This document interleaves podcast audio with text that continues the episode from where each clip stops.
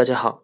今天呢继续和大家分享关于支行微信公众账号的系列文章。今天是分享这个系列文章的第四篇，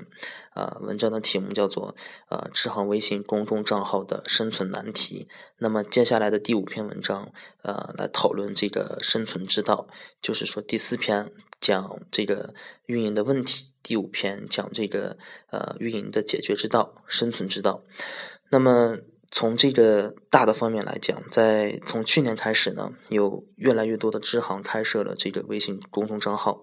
那么一边是满怀热情的运营，呃，那么另一边呢是不得不面对的各种问题。那么我呢，作为这个其中的一员呢，也感触特别的深。然后结合我自己的运营实践，然后写一写自己所碰到的问题，然后在这个系列文章的。第五篇，也就是在下一篇文章呢，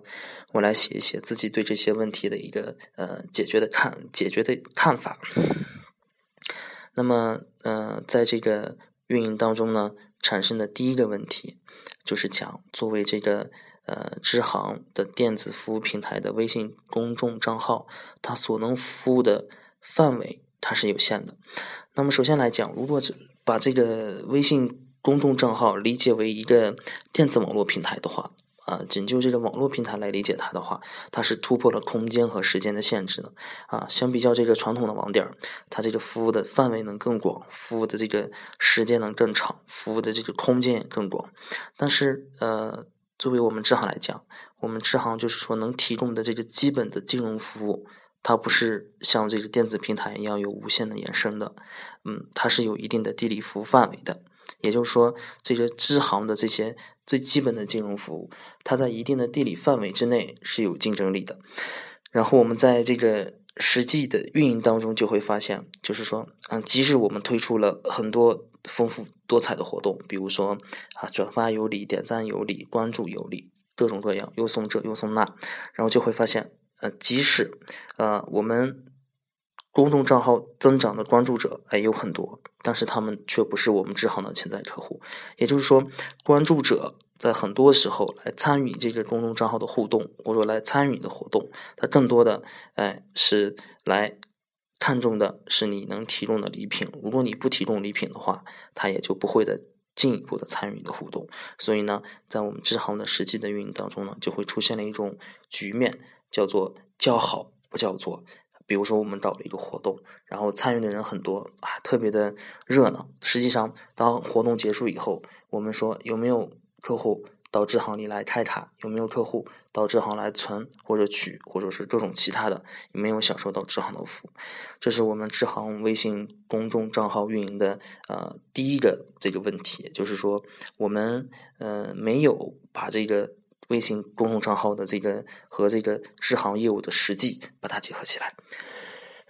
那么，在碰到的第二个问题就是，我们能可投入的资金、人力和精力是有限的。那么，就目前来说呢，呃，支行的微信公众账号比起这个其他股份制银行的这个公众账号，甚至是支行比起来总行和分行的，它在这个微信公众账号上的投入是的预算是极其有限的。那么这，呃。预算有限的原因是有很多的，啊，比如说第一点，啊，首先这个公众平台作为一个新鲜的事物，它的价值本身是没有被啊完全证明的，就是目前来说，它还是一个非常新鲜的工具，它无论是做于，就像我之前文章所提到的，无论是做于。呃，作为这个营销工具也好，作为这个客户管理工具也好，比起其他的途径的工具，它还是比较新的，用起来用起来也不是那么的呃顺手。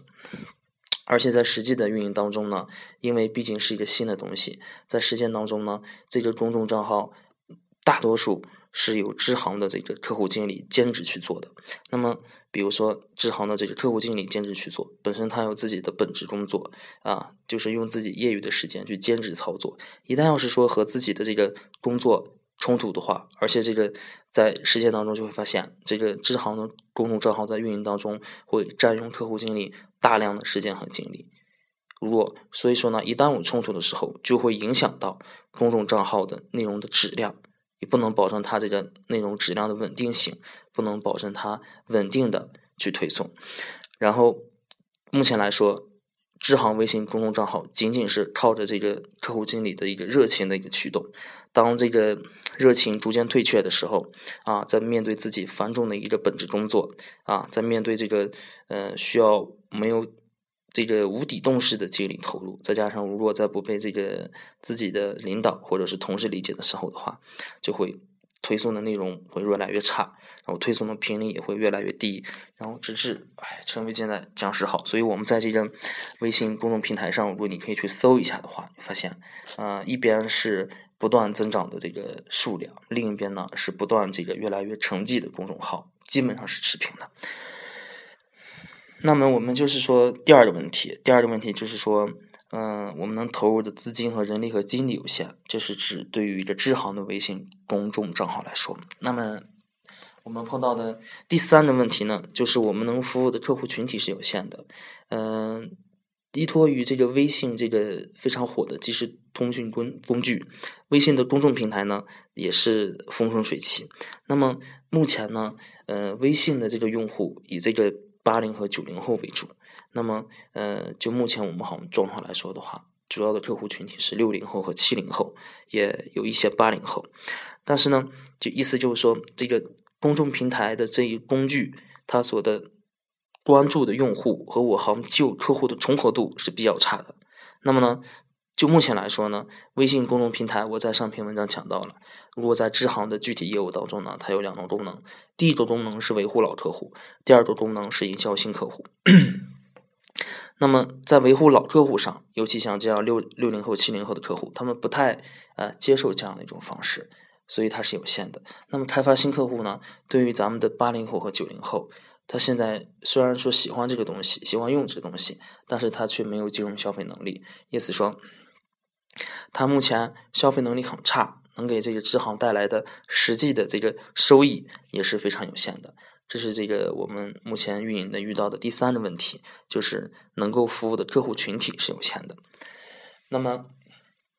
我们碰到的第四个问题是什么呢？就是我们这个微信公众账号本身所能提供的服务内容是有限的。那么微信公众平台是一个门槛非常低的一个营销工具。那么它现在。如果具体来说的话，专业来说的话，在这个平台下能有两种的操作模式，一种叫做编辑模式，一种叫做开发模式。在编辑模式下，我们几乎几乎都是人人都能用啊，实现一些简单的文字推送啊，关键字回复。那么在更高级的开发模式下，我们用用一些数据库功能，用一些接口的功能，但是就目前支行的这个能力来说的话，是谈不上的。于是呢，如果是仅仅是用其关键字回复、消息推送的呢，在我们实践当中、业务当中呢，我们只能是做一个简单的产品的一个啊信息推送啊产品的推送，简单的回复。再往深了一说，就是我们的呃和我们行有业务有合作的商家的一个优惠信息的推送。那么这些的仅仅是去，就是这些在文字呃推送下，在关键词回复下，我们仅仅能实现的功能，就是一个简单的信息推送，简单的。互动，那么在整个的业务流程当中呢，仅仅是起到了一个引导的作用和介绍的作用，对整个业务的一个推动作用是非常有限的。这一块儿的话，在理财当中不是很明显，在贷款当中是非常明显的。所以说，咨询的人很多，但实际上真正要是说想解决问题的话，还是需要发短信、打电话到官网去和贷款的信贷员去进一步的了解。那么这是。微信公众平台遇到的第四个问题，那么第五个问题呢，就是啊，之前也有所论述，就是平台本身的价值是待定的，无论是作为一个呃新的营销工具，还是它在将来的一个呃发展的一个前途上，那么嗯，就我个人理解来说呢，微信公众平台到底有多大的价值？那么它作为一种营销工具来说呢，比起短信，比起电话，比起呃门户网站。这样的一个渠道来说呢，如果仅仅是把它当做一种宣传工具来说的话，呃，比起来折页，比起来这个咱们日常的刊物，比起来这个门户网站，那么它这自己的价值是当下立判的。微信公众平台还是非常占优势的，嗯，它是使用的使用的门槛是非常低的，呃，沟通起来也更加的便捷。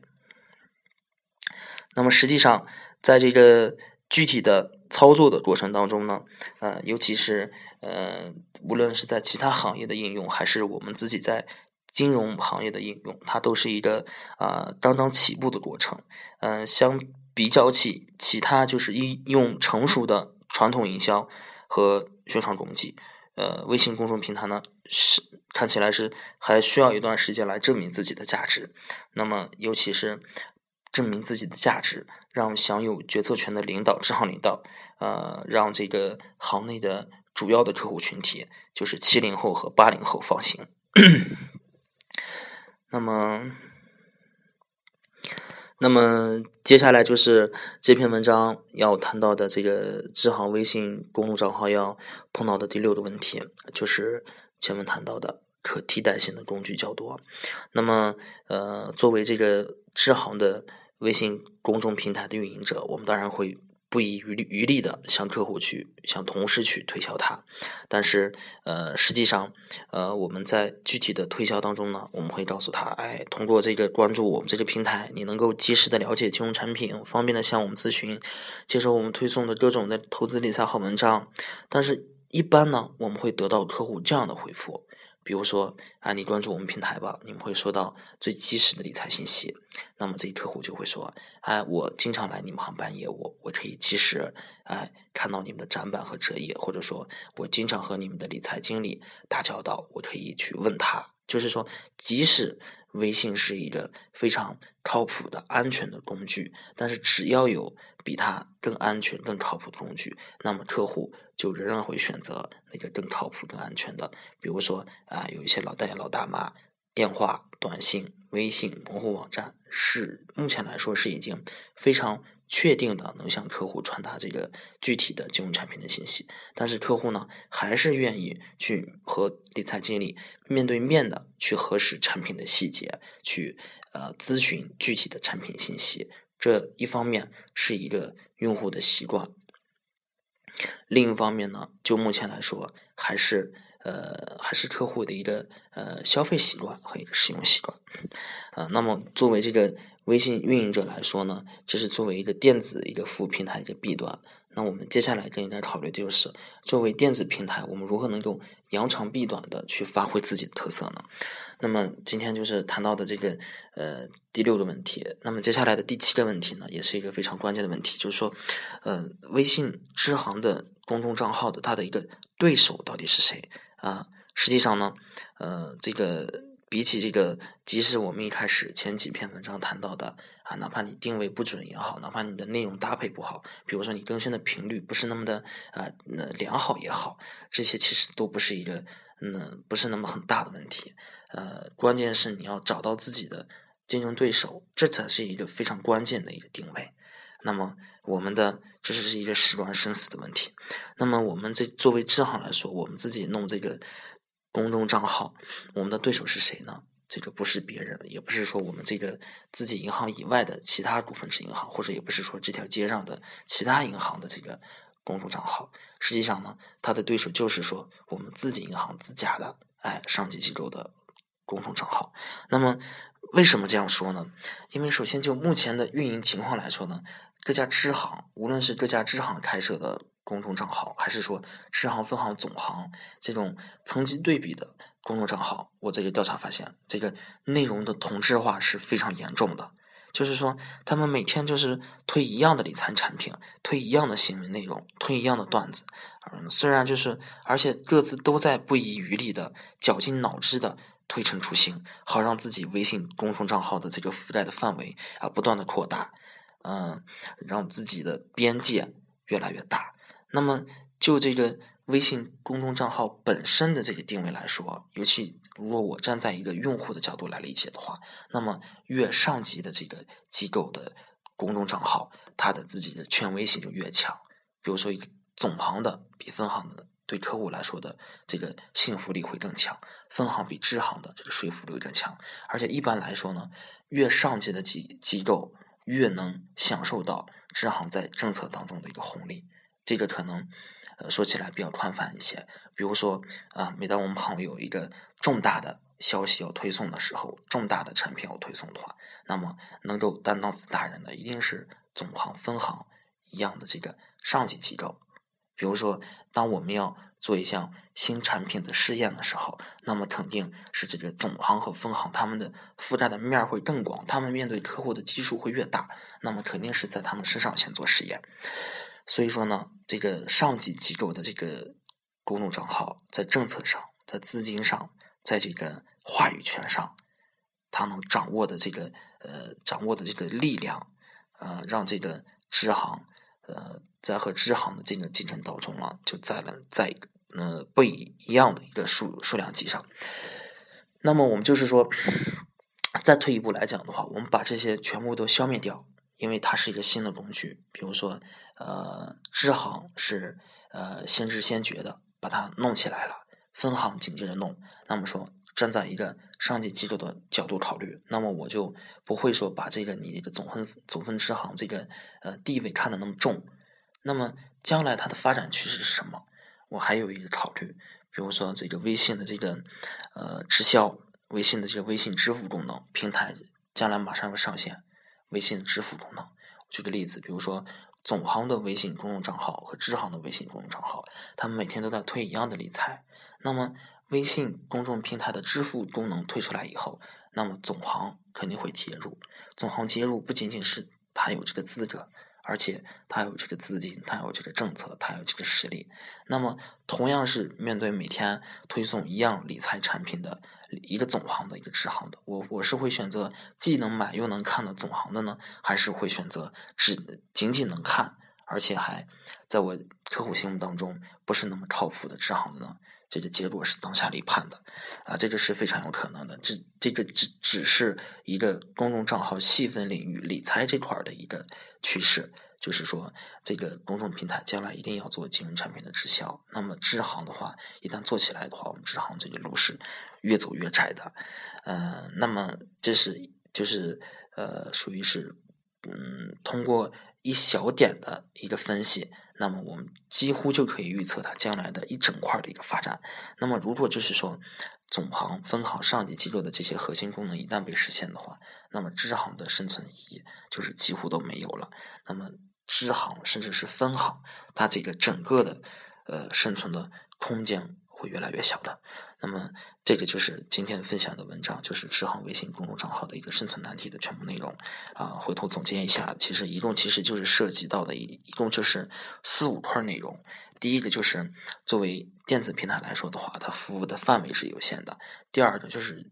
就作为目前的这个工具本身的特性来说的话，它能提供的内容是有限的。第三是本身作为它这个工具来说的话，它的价值是待定的。第四个是作为运营方，支行，支行有支行的好处啊，我们能接地气的去啊营销一些具体的客户，做一些具体的业务。那呢最大的缺点就是说，嗯，因为是支行嘛，它能投入的这个时间、精力、人力是有限的。然后还有就是。本身我们自己的这个作为一个新工具，它服务的这个群体是和既有的客户是重叠度是很低的。那么最后一个问题就是说，它自己将来的一个发展的一个路径，它是越走越窄呢，还是越走越宽呢？就目前来说，它是越越走越窄的。那么这个就是今天的全部内容。呃，感谢大家的聆听。在呃下一篇文章当中呢，就这几点将会逐个做分析。下一篇文章的题目叫做“支行微信公众账号的生存之道”。谢谢大家。